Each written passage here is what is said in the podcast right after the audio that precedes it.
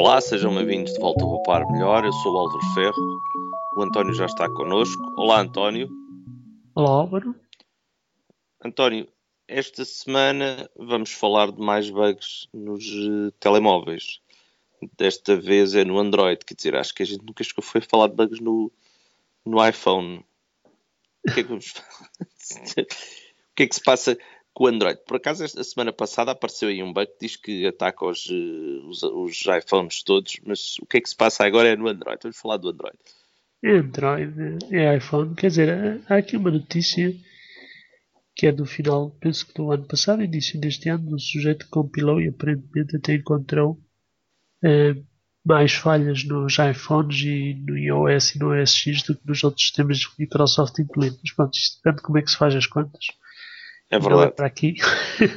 Exatamente agora nesse, nesse artigo, por acaso isso era um artigo do, do Peopleware que pegava num, numa outra notícia de alguém que tinha feito as contas como lhe apeteceu, em que ele considerava o, todas as versões do iOS como uma única, mas depois considerava cada versão do Windows como uma em separado. E depois nós também viemos a concluir que isso tinha a ver com a forma como eles eh, declaravam os defeitos, não era? Exato.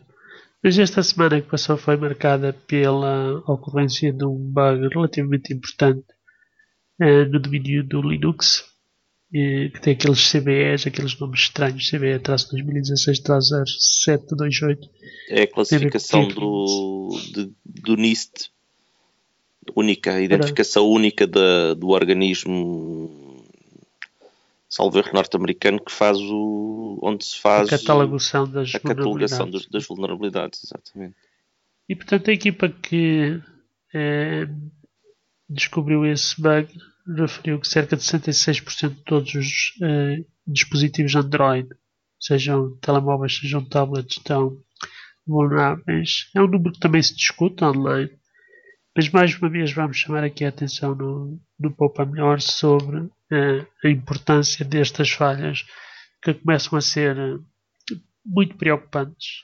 Uh, para quem ainda por cima trabalha em segurança como eu, é, é realmente um, um aspecto um bocado inimaginável. Isso há 10, 15 anos todos nós punhamos ou ficávamos com os cabelos em pé quando aqueles bugs atingiam o, o, o Microsoft Windows. Acho que agora estamos exatamente igual com com os telemóveis.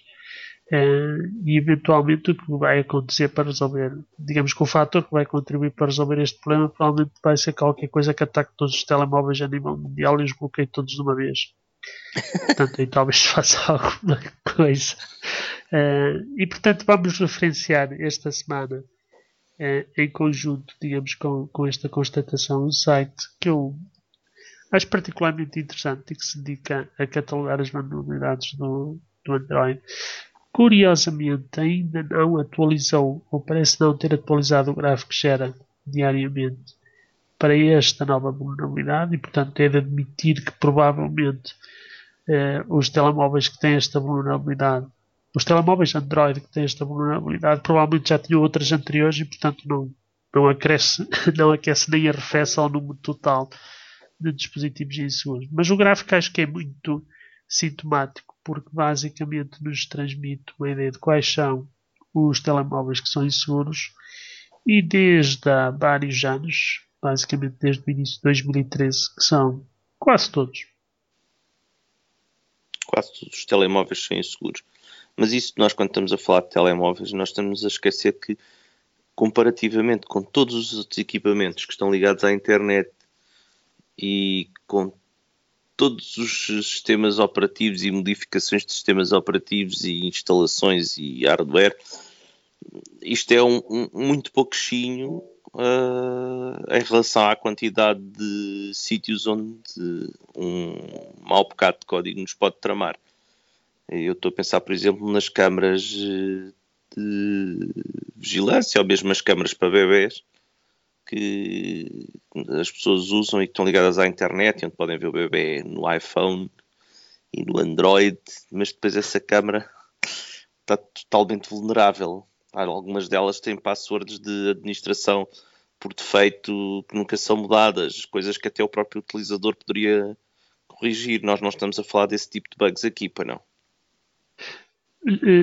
São, são, alguns são bugs semelhantes, outros, estes nestes casos são, são completamente diferentes. Uh, esses que estás a referir são mais, digamos que, uh, aspectos by design, não é? Uh, quando nós colocamos uma webcam na internet para vermos qualquer coisa se a password é password por defeito ou está na internet, toda a gente pode ver, não é? Desde saiba a password por defeito.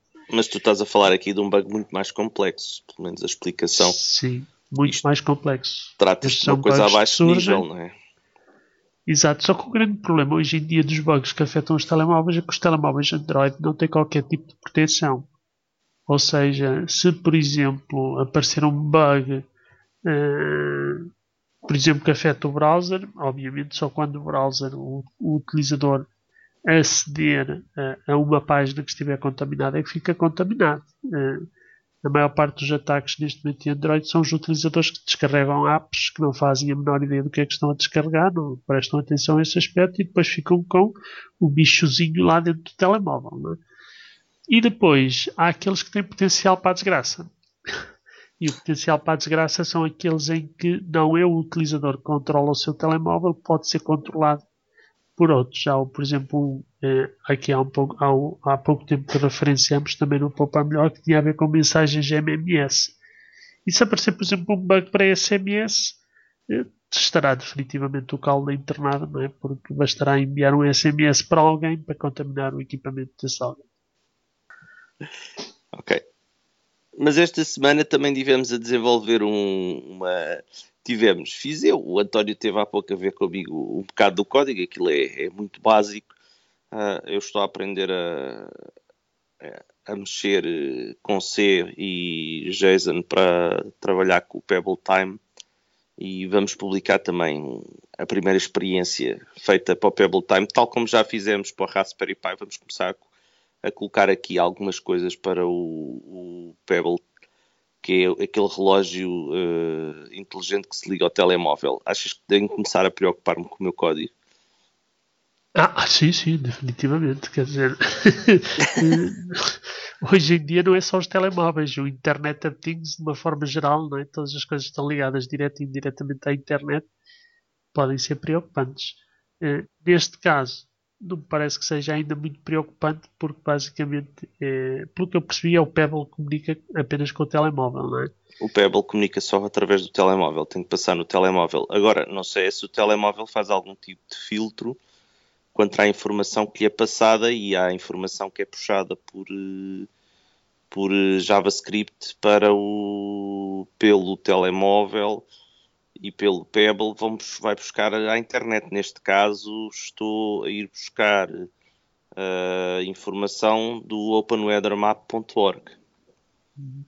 Em termos de segurança, eu diria que uh, aqui a principal preocupação do, do Pebble é o facto de programar em C.